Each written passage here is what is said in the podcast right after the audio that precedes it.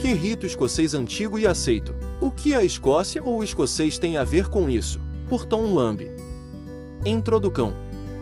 Sempre me interessei por história, originalmente pelo Império Britânico, depois pela Marinha Real e, mais recentemente, pela maçonaria. Meu interesse pela maçonaria escocesa e pelo rito escocês foi obviamente intensificado por minha formação escocesa. Além disso, como estava no título, acreditei que deveria haver alguma conexão. Fiquei farto de todos os escritores que se esforçam para dizer que a Escócia não tem nada a ver com a formação do rito escocês. Sério? Acredito que se não houvesse maçonaria escocesa ou maçons escoceses, jacobitas, exilados na França, não haveria rito escocês. Portanto, minha breve história do rito escocês antigo e aceito da maçonaria se concentrará nos primeiros dias das atividades que seriam sua fundação e mostrará que havia uma forte influência escocesa. Obviamente, existem pedreiros desde que o primeiro edifício de pedra foi construído. Há documentação dos maçons com pagnonage franceses que mostram que eles tinham rituais baseados em um Ira, o construtor do Templo de Salomão, e usavam muitos dos mesmos símbolos que usamos hoje, como o esquadro e o compasso. 1. Um. Acredita-se que alguns deles foram trazidos para a Escócia para construir a abadia de Meurose no século XI. 2. No entanto, acredito que a maçonaria como a conhecemos hoje, não operativa, começou na Escócia quando a perna de pedreiro dos Cavaleiros Templários, uma das três formadas por maçons que se juntaram aos Cavaleiros Templários para construir primeiro seus castelos em toda a Terra Santa e depois que precisam desaparecer as magníficas catedrais em toda a Europa e Grã-Bretanha. Os outros dois sendo os guerreiros e os monges cistercienses, absorvidos em lojas operativas existentes. 3. A maçonaria especulativa, ou como eles preferem na Escócia, não operativa, começou no reinado do rei Jaime II da Escócia, quando as pessoas administrativas que interagiam com os maçons foram encorajadas a ingressar nas lojas operativas, embora existam referências anteriores à adesão de não operativos. Lojas escocesas antes disso, 4. Havia uma crença comum mantida pelos maçons da Inglaterra e na Irlanda no início de 1700 de que os reis da Escócia eram desde os primeiros tempos grão-mestres hereditários da loja de construtores da abadia de Kilvinin em Arishire. Essa crença foi promovida por Anderson em suas constituições de 1723 e por Ramsay em sua oração de 1737 na seguinte declaração James, Lord Sevard of Scotland foi grão-mestre de uma loja estabelecida em Kilvinin, no oeste da Escócia, 1286, logo após a morte de Alexandre III, rei da Escócia, e um ano antes de John Balliol se tornar rei. Este senhor recebeu como maçons em sua loja os condes de Gloucester e Ulster, um inglês e outro irlandês. O movimento maçônico não operativo cresceu sob sucessivos reis escoceses, incluindo James VI da Escócia, que se tornou o rei James I da Inglaterra em 1603. Existem muitos outros registros de maçons não operativos que ingressaram em lojas na Escócia desde o início do século XVII. 1, 2, 3, 4, 6, 7. A maçonaria não operativa foi introduzida da Escócia para a Inglaterra em 1608 quando o rei Jaime VI se tornou rei Jaime I da Inglaterra e trouxe muitos de seus funcionários administrativos e da aristocracia escocesa com ele, muitos dos quais eram maçons. A maçonaria não operativa foi introduzida na França em 1649 pela família exilada do executado rei Carlos I. A primeira loja maçônica na França, Lodge Setor Germain em 1649, nomeada da cidade de sem ter confundido com a pessoa posterior com o nome, era apenas para os exilados jacobitas e não permitia que nenhum francês se juntasse a ele. Depois que o rei Jaime II foi exilado na França em 1688, os jacobitas, apoiadores da causa Stuart católica romana, usaram a organização maçônica não operativa estabelecida como um meio de sustentar sua causa na Grã-Bretanha e também se tornou uma organização de espionagem. Em 1725, o conde de Derwent-Vavater, o primo ilegítimo de James VIII, abriu a segunda loja jacobita na França para fortalecer a existente loja de Saint-Germain. A partir dessa data, a maçonaria se espalhou rapidamente por toda a França e cartas foram concedidas por Derwent-Vavater ao Mundo Rex, em nome do rei. O príncipe Charles Edward Stuart, Bonnie Prince Charlie, foi o reconhecido grão-mestre internacional de todos os maçons, até mesmo da Grande Loja de Londres até 1774, 3,4. É geralmente reconhecido que a maçonaria foi introduzida na França da Inglaterra, Mas este é o erro americano usual em chamar toda a Grã-Bretanha de Inglaterra, em 1721, quando duas lojas foram estabelecidas em Dunkerque e representantes dessas duas lojas marcharam em um desfile em Londres na festa de São João em 1723, quando Scott, o conde de Dalkeith, um escocês, era o grão-mestre. 5. Mas isso não está correto. Alguns tentam afirmar que a primeira loja na França foi estabelecida por companheiros irlandeses do rei Jaime II depois que ele foi exilado na França em 1688 e outros, ingleses, dizem que foi introduzida em 1725 quando Lord Derwentwater, que era o grão-mestre da Grande Loja da Inglaterra, estabeleceu uma loja em Paris para fortalecer a existente loja de Saint-Germain. 6. Como já foi dito, foi da Escócia, não da Inglaterra, que a maçonaria especulativa foi introduzida na França em 1649 pela família exilada e pelos partidários do rei Carlos I. 6. Isso foi promovido pelos guardas escoceses, protetores de longa data dos monarcas franceses. Os mestres de todas as primeiras lojas ecossais francesas eram todos oficiais do regimento. A primeira loja maçônica na França, Lodge Setor Germain em 1649, nomeada da cidade de Sainte junte-se a ele, 3. Depois que o rei James II foi exilado na França em 1688, os jacobitas, apoiadores da causa Stuart, usaram a organização maçônica não operativa estabelecida como um meio de sustentar sua causa na Grã-Bretanha e também se tornou uma organização de espionagem. Lojas maçônicas também foram estabelecidas na Alemanha, Itália, Holanda e Suécia, principalmente como um meio de sustentar o apoio real e papal estrangeiro à causa jacobita e ajudar os Stuarts a recuperar o trono da Grã-Bretanha. Todos esses países obtiveram seu interesse maçônico da Escócia, não da Inglaterra, e todos eles eram apoiadores da monarquia jacobita da Grã-Bretanha. A partir dessa data, a maçonaria se espalhou rapidamente por toda a França e as cartas foram concedidas por Derwentwater ao Mondo Rex, em nome do rei.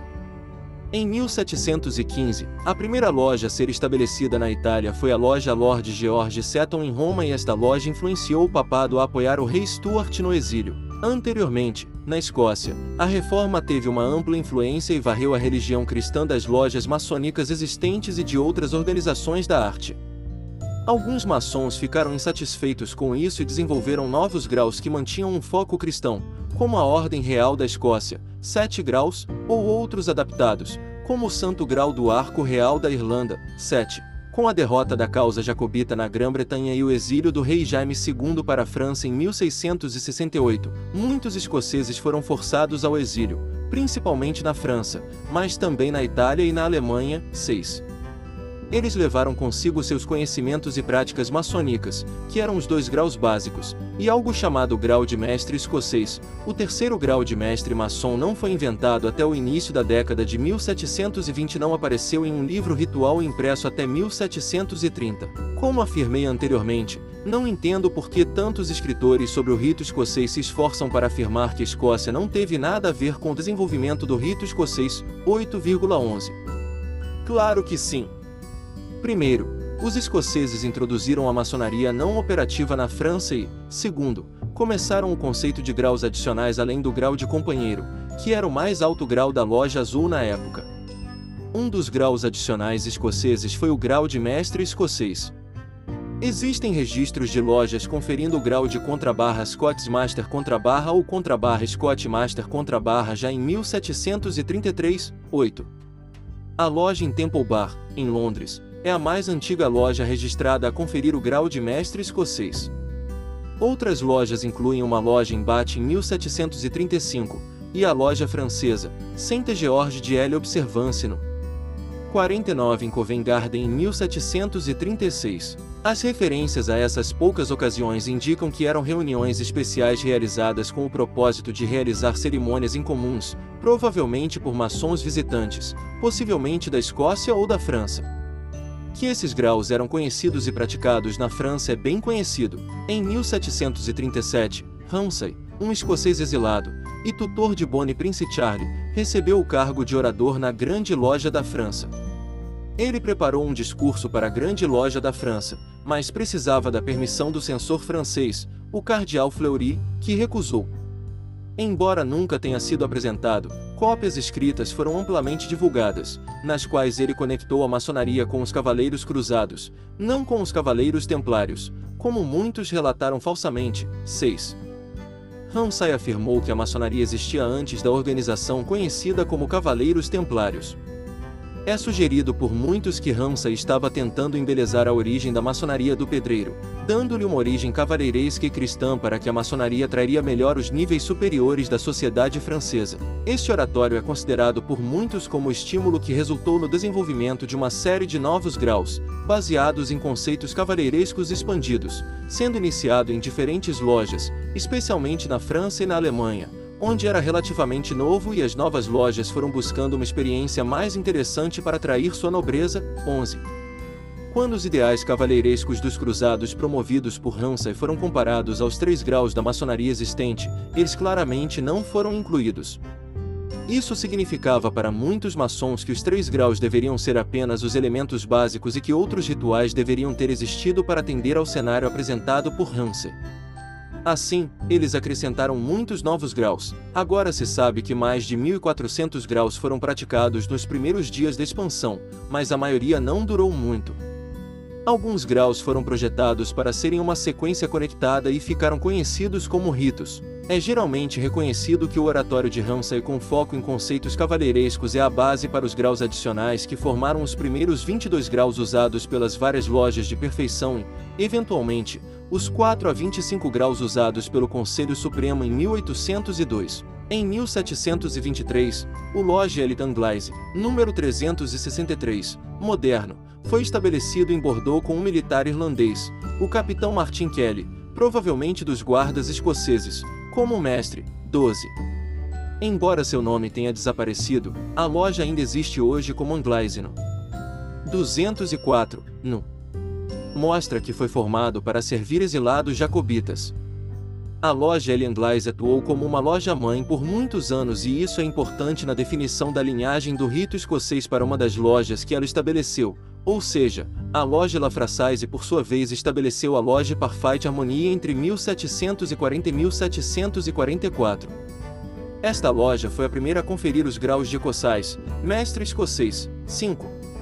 Em 1744, Stephen Morin era o mestre da loja. De 1747 a 1763, esta loja estabeleceu lojas filhas na França, Índias Ocidentais e Nova Orleans, Louisiana. Na França, várias lojas foram estabelecidas ou muito influenciadas por esses escoceses exilados e aquelas que praticavam a marca escocesa da maçonaria eram chamadas de loja coçais. Essas lojas também desenvolveram seus próprios graus adicionais, em meados do século XVIII, praticavam uma sequência de 25 graus que foram agrupados sob o nome de Rito dos Ecossais, 12. Este rito continha seu próprio arco real, críptico, templário e outras tradições. O título Rito de Perfeição apareceu pela primeira vez no prefácio das Grandes Constituições de 1786, cuja autoridade agora é conhecida como Falha, 12. Agora é geralmente aceito que este rito de 25 graus foi compilado por Morin e, portanto, é mais apropriadamente intitulado Rito do Segredo Real, ou Rito de Morin, 12. O capítulo de Clermont foi formado em 1754, mas não apareceu ativo até que foi revivido em 1756. Um novo grupo com o nome de Cavaleiros do Oriente, Príncipes e Soberanos da Maçonaria foi estabelecido em Paris em 1756, 8,12. Embora houvesse membros comuns em ambos os grupos, diferenças significativas se desenvolveram e eram tão perceptíveis que o governo francês proibiu toda a maçonaria em 1767. No final do século XVIII e na tentativa final fracassada dos jacobitas de reconquistar a Grã-Bretanha em 1745, havia estabilidade política na Grã-Bretanha. Isso se reflete no fato de que as grandes lojas da Inglaterra e da Escócia tomaram medidas específicas para deixar claro que suas lojas não tolerariam posições políticas e, de fato, proibiram a discussão de política e atividades revolucionárias nas lojas. No entanto, na maioria dos outros países, incluindo os da Europa, América do Norte e do Sul, esse não era o caso, especialmente no final do século XVIII. Hoje, a maioria das lojas seguiu o exemplo britânico e incluiu em suas constituições declarações proibindo o debate político e apoiando os governos de seus países. O restante da história do desenvolvimento e crescimento do rito escocês antigo e aceito da maçonaria está bem documentado e como o objetivo desta apresentação foi mostrar a origem escocesa e a influência no rito escocês, é apropriado parar neste estágio. Conclusão com base na apresentação acima, acredito que uma origem escocesa e conexão com o rito escocês antigo e aceito da maçonaria é clara e que a inclusão de escocês no nome é bem justificada. Embora os graus e a organização do rito escocês não tenham ocorrido na Escócia, não há dúvida de que a Escócia e os escoceses influenciaram seu desenvolvimento. Você não pode dizer que a receita não tem nada a ver com o bolo. Acreditam que os maçons escoceses estabeleceram a base sobre a qual as lojas francesas foram capazes de construir seus altos graus e que, por causa disso, a palavra escocês aparece corretamente no nome o rito escocês antigo e aceito da maçonaria. Nas referências, apresentarei as informações que uso para apoiar, não provar, minha crença. Espera-se que esta apresentação tenha acrescentado ao conhecimento da história do rito escocês antigo e aceito da maçonaria. Esta breve história até 1860 não cobriu a oratória de Ramsay em detalhes. Basta reconhecer o impacto da oratória de Ramsay no desenvolvimento da maçonaria francesa e lembrar que realmente não importa hoje qual das constituições é real, mas sim que tanto a de 1762 quanto a de 1768 são a base do rito escocês da maçonaria. Também não discute em detalhes a história além de Alfred Pike. Para uma boa referência sobre a história moderna do rito escocês antigo e aceito da maçonaria, o leitor deve consultar a referência 12.